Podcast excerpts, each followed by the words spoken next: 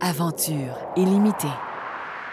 Expédition pôle intérieur Amérique du Sud, épisode 7, le Rio Grande. Donc, les personnes qui écoutaient notre dernier podcast, vous vous souvenez qu'on se lançait sur une rivière qu'on ne connaissait pas, qu'on voulait se fabriquer des radeaux.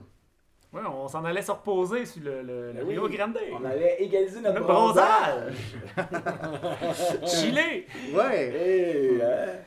La mission, c'était de descendre cette rivière-là et de faire comme on a fait depuis le début de l'aventure, d'acheter euh, Sur les- place. sur place les matériaux, d'acheter, de se fabriquer des radeaux sur place. Comme nos vélos, on les a achetés au Chili. Exactement. Donc, euh, on roule euh, de Sucre, la capitale de Bolivie, en direction du Rio Grande au Guapay.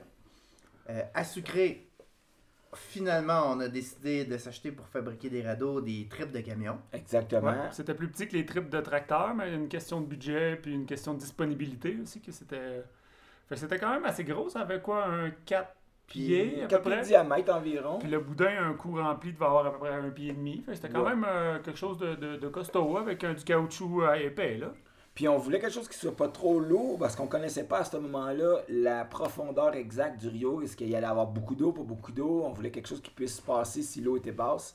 Ouais. Donc, euh, avec l'information qu'on avait, on a décidé de prendre Ouais. cette Puis le option. plan, le plan était- était de faire trois radeaux pour qu'on soit les trois, avoir des plus plus mobiles, petits, exact. plus petits mobiles. Puis, ouais. Donc, on a acheté 9 tubes. 9 tubes. Ouais. Trois chaque. On pensait être capable de naviguer avec deux, ça nous faisait un extra. Exactement. Ouais, un backup. Euh, puis évidemment, ben, il fallait être capable de transporter ça avec nos vélos. On a acheté euh, 200 mètres de corde aussi. Exactement. Ouais, ouais, ouais. Cordelette et corde. Euh, Ouais, on était loadés. Quand on est parti, On euh, j'ai On scellé un peu d'un Ouais, côte. ouais, ouais, ouais. On avait un 80 km à faire Ouais. avec pas mal de gear. 1000 mètres de dénivelé sur 80 kg. On a fait une bonne, une bonne journée cette journée-là. Ouais, ouais. Fait qu'on arrive à la rivière. euh, on- là, en fait, l'idée, c'est de gonfler nos tubes. Euh, premier village où est-ce qu'on a arrêté? Euh, on a descendu dans une petite vallée sur le bord de la rivière. C'était magnifique. Ah, c'était beau. Ah ça, oui, avec les beau. manguiers. Il y avait des manguiers partout. Ah ça. c'était extraordinaire. Les ça. perroquets, Ah tout le ouais, kit. Ah ouais, ouais. c'était On est magnifique. sur le bord de la rivière. On a un beau petit tapis gazonné pour monter nos tentes. Il y a des enfants, ça rit. euh, Il y avait a- des chiens aussi qui urinaient un peu partout. Ouais, les chiens aiment bien uriner sur nos tentes, sur nos vélos. Sur ma sacoche. Ah oui, ça, Euh, dégueulasse. Donc, euh, mais en fait, là, on n'a pas trouvé d'endroit pour gonfler euh, nos tripes. Donc, euh, après plusieurs démarches, on s'est rendu compte que c'était un peu plus loin, quelques kilomètres, qu'on allait trouver euh, une gommeria. En fait, ça, c'est les, les gens qui réparent les pneus. Euh, puis évidemment, ben, eux, ils ont, ils ont un compresseur pour gonfler aussi les pneus. On se rend là. Euh, puis, Puis on rencontre un monsieur, comment il s'appelait donc déjà? Euh, Celso. Celso. Et on rencontre Celso, sympathique. On a rencontré sa femme avant. Ah oui, sa femme qui était moins sympathique. sa femme qui voulait rien savoir qu'on puisse gonfler nos affaires chez eux, mais en insistant, finalement, elle a plié, puis Celso, il est venu nous gonfler ça. Et le temps qu'il gonfle nos neuf trips, ben, on a eu le temps de jaser avec, connaître un peu le coin, euh, avoir un peu d'informations, et surtout, de voir l'ampleur qu'une trip gonflée pouvait prendre. Parce que là où on gonflait les pneus, on n'était pas exactement sur le bord de la rivière, fait qu'il fallait mettre trois grosses tripes gonflées sur nos vélos, puis les emmener jusqu'au bord du Rio Grande. Là, on a suscité l'intérêt des villageois et des résidents du coin. On nous a regardé avec un petit sourire un peu spécial. Hey, on avait l'air de arbres de Noël avec nos tripes de attachées partout qui, dé- qui tassaient, qui bougeaient sur le bord de la route. On était beau. On, a des images pour vous autres.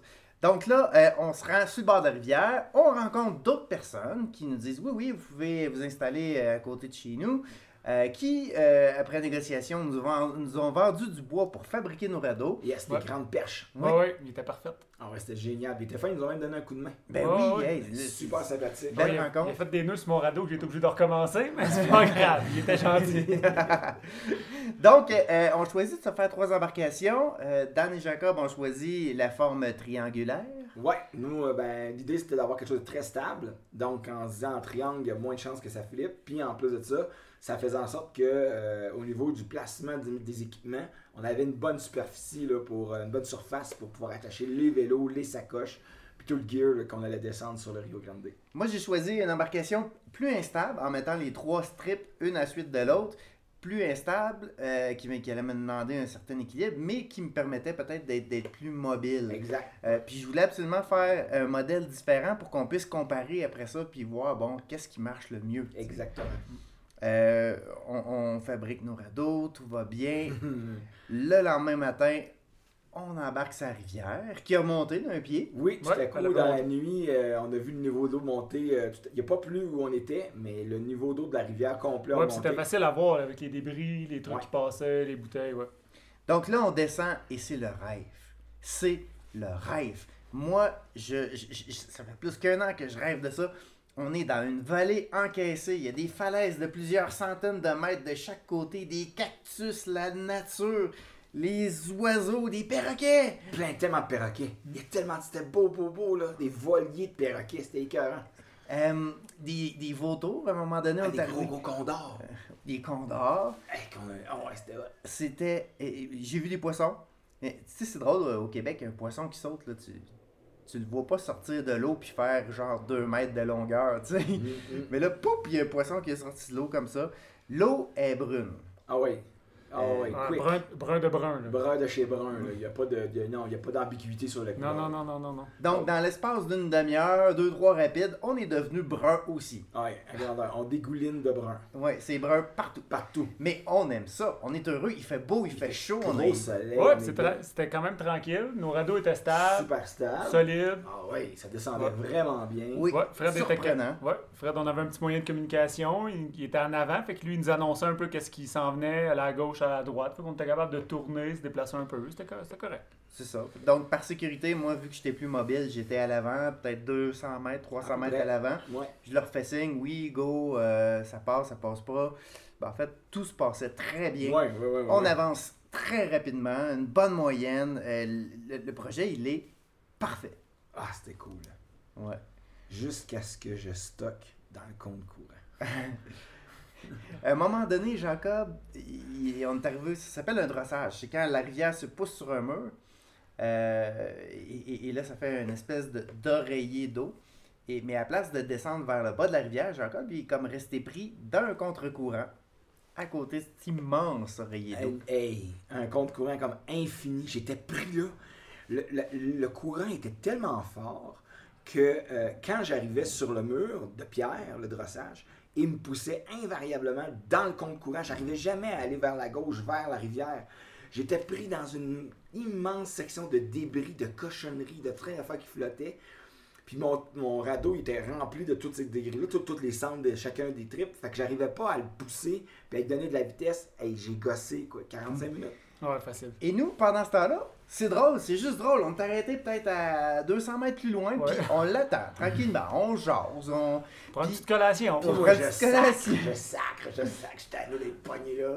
Mais c'est drôle parce que on avait arrêté notre petit radeau, Dan et moi, puis à un moment donné, whoop, mon radeau il part. Fait qu'on le remonte, tu sais. Oh, je l'avais mal mis sur le bord.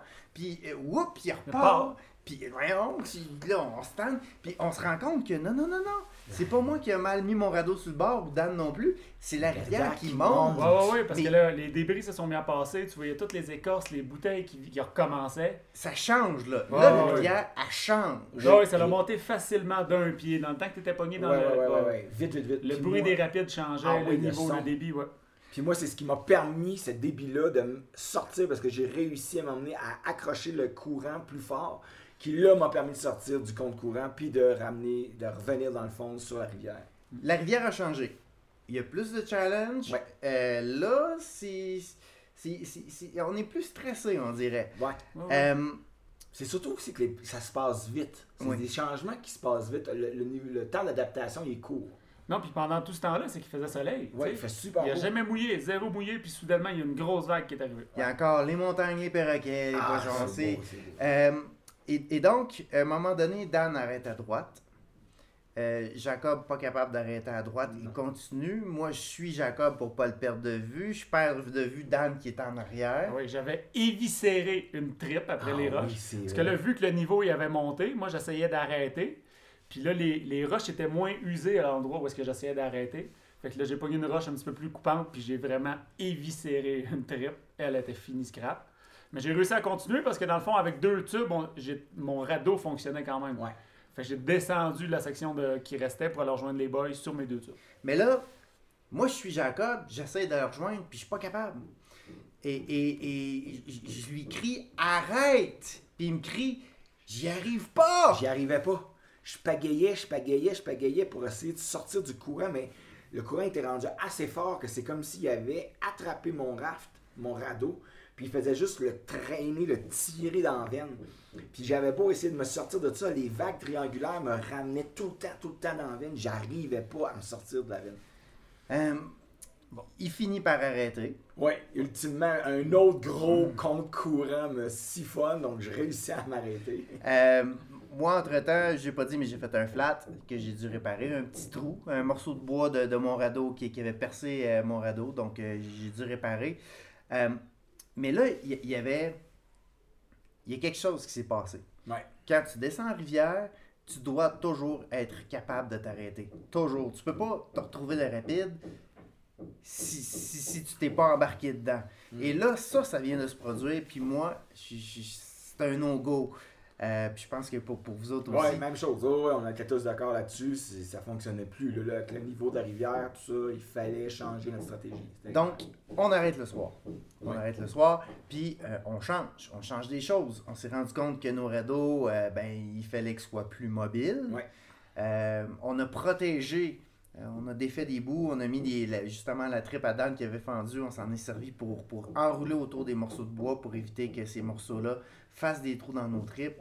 Euh, on a fait des pagaies, on a changé votre modèle. En fait, Ouais. euh, moi j'avais j'ai gardé mon, mon modèle 3 tubes euh, solo. Nous, on a, on a, fusionné le radeau de Dan et du mien ensemble pour faire un radeau, au lieu d'un radeau à, 4, à 5 ou à 6 tubes, c'était un radeau à 4 tubes. Oui, puis là, on était chaque côté à pagayer. Fait Oui. que là, on était capable de mieux le diriger, Encore plus. mieux le déplacer, puis être capable d'arrêter d'un compte courant. Exactement. Parce que c'était ça le défaut de notre. Il était stable, mais il on était était. super stable, mais on n'arrivait pas à Fait sortir que là, on venait de combiner les deux options. Exactement. Donc, on travaille le soir assez tard là-dessus, à frontal. On refait nos radeaux complètement. On est stimulé encore. On passe une bonne nuit. Le lendemain matin, on rembarque. Ouais, le, niveau, le niveau d'eau, il avait descendu en plus. On était revenu au même niveau que, Que la veille, Fait exactement. qu'on avait la confiance dans le tapis. On repart, on fait quelques tests, on réussit à arrêter. Oui, ça, ça va bien. super bien. Même principe, je suis en avant, 200-300 mètres en avant, Mm. puis je fais signe au gars, à gauche, à droite, euh, puis je dis s'il y a des, des obstacles spéciaux, ben, je les avise. Euh, et là, on arrive à un endroit où la rivière tourne. Ouais, une belle grosse courbe à gauche.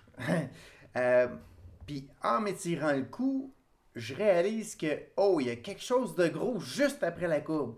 Donc, je pagaie pour arrêter au bord, puis euh, avec le courant qui était, qui était gros. Ah oui, hein. ça avait accéléré Ouais, ouais, encore. Peut-être encore une crue. Et- on- Ouais. on- bon, là, on se rend compte que la rivière, elle, elle- elle change Tellement vite, là. aux 20 minutes. Ah ouais, ouais, ça, c'est plus la même game à chaque... C'est ça. Ouais, aux 20 une demi-heure, trois quarts d'heure, c'est tout le temps différent. Ça bouge, ça bouge, ça bouge. Je réussis à arrêter. Je fais signe au gars d'arrêter.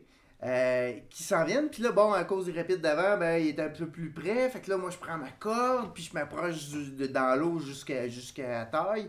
Puis je, je suis prêt à leur tirer la corde pour les aider à arrêter. Mais impossible. Non, Hey, non, nous, on pagaie, ça fait 200 mètres qu'on Oui, pagaie. parce que c'était la première fois depuis le début qu'ils nous sifflaient après. Ouais, pour nous dire qu'il fallait qu'on Il fallait se tasser, fait qu'on pagayait notre vie. là. Ah ouais, on se Pour se donnait pour tasser. sortir de cette espèce de gros courant-là. Et là, pagaie, pagaie pendant quoi, 15 minutes? Ouais, ouais, ouais. Et là, je les vois, ils sont pas loin de moi. Ils me regardent avec, avec qu'est-ce qui s'en vient?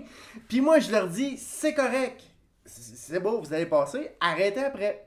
Ouais, parce qu'on finalement, on n'était pas capable d'arrêter à, Non, non. niveau là. Ça, on était encore trop dans le jus. Vous étiez déportés. Ouais, on était déportés. Non, puis visuellement, le rapide qu'on a- qu'on voyait, qui s'en venait, était faisable. Oui, oui, oui. Donc, moi, je les vois passer dans ce rapide-là. Puis évidemment, ça s'est passé euh, les doigts dans le nez. Ouais, ouais, un beau ouais. R4, boum, boum, ouais, boum. Un peu d'eau d'en face. Puis, euh, les dents serrées, pas trop avaler de sable, puis ça allait.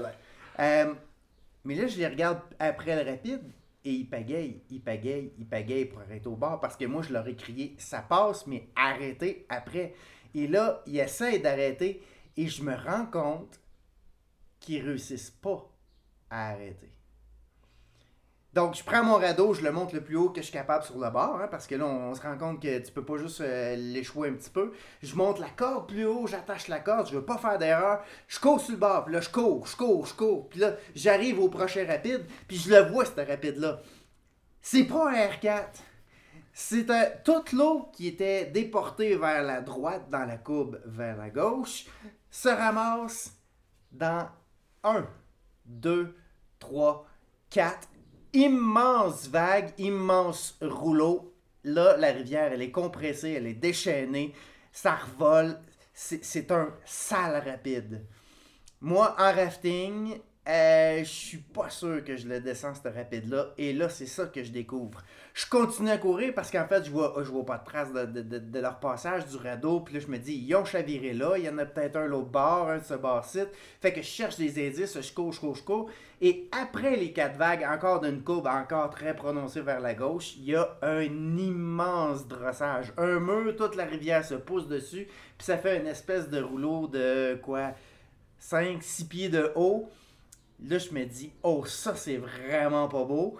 Euh, je continue à courir et ce que je découvre, en fait, c'est qu'après ça, c'est un canyon. Il y a des murs de chaque côté de la rivière et toute la rivière s'engouffre entre ces murs-là. Là, j'aime pas ça. Et là, je cours, je les vois pas. Je cours, je cours, je cours. Euh, là, je suis le canyon. Euh, et en fait, c'est la première fois que ça m'arrive. Je m'imagine raconter à la femme à Jacob, la femme à Dan, ce qui s'est passé. Mauvais feeling. C'est, là, j'imagine le pire. J'imagine le pire. Je cherche un bout de radeau, un bout de trip, un bout de Jacob, un bout de Dan. Je cours sur le bord en sifflant. Euh, ce, qui, ce, qui ce qui est paradoxal, c'est que le paysage qu'il y a là, il est extraordinaire. C'est magnifique. C'est- les plus beaux paysages que j'ai vus de ma vie. Puis moi, je suis là, je cours après mes chums. Euh, évidemment, si vous écoutez cet enregistrement-là, ben vous vous doutez que, que les gars, ils sont en vie. On est encore là. on est là, on est là. Ils sont encore là, ils sont en vie. Euh, je pense qu'on va vous laisser là. Je suis Ouais. désolé, mais ça va être après la pause que vous allez découvrir, vous allez savoir ce qui s'est passé. Mais euh, ça, c'était le début de quelque chose d'encore plus intense. On a vécu dans, les, dans ces derniers jours-là euh, des, des- des événements qui nous ont poussés au-delà de ce qu'on avait franchi comme limite dans nos vies. Euh, À ce moment-là, on pouvait pas se douter dans quoi on allait s'embarquer. ouais. Fait que là-dessus, on vous dit. Schlack! On vous en parle dans le prochain podcast. Ce récit de l'aventure Amérique du Sud pôle intérieur vous a été présenté par Groupe Gamma Sport avec Daniel Barrio. Jacob Racine. et Fred Dion.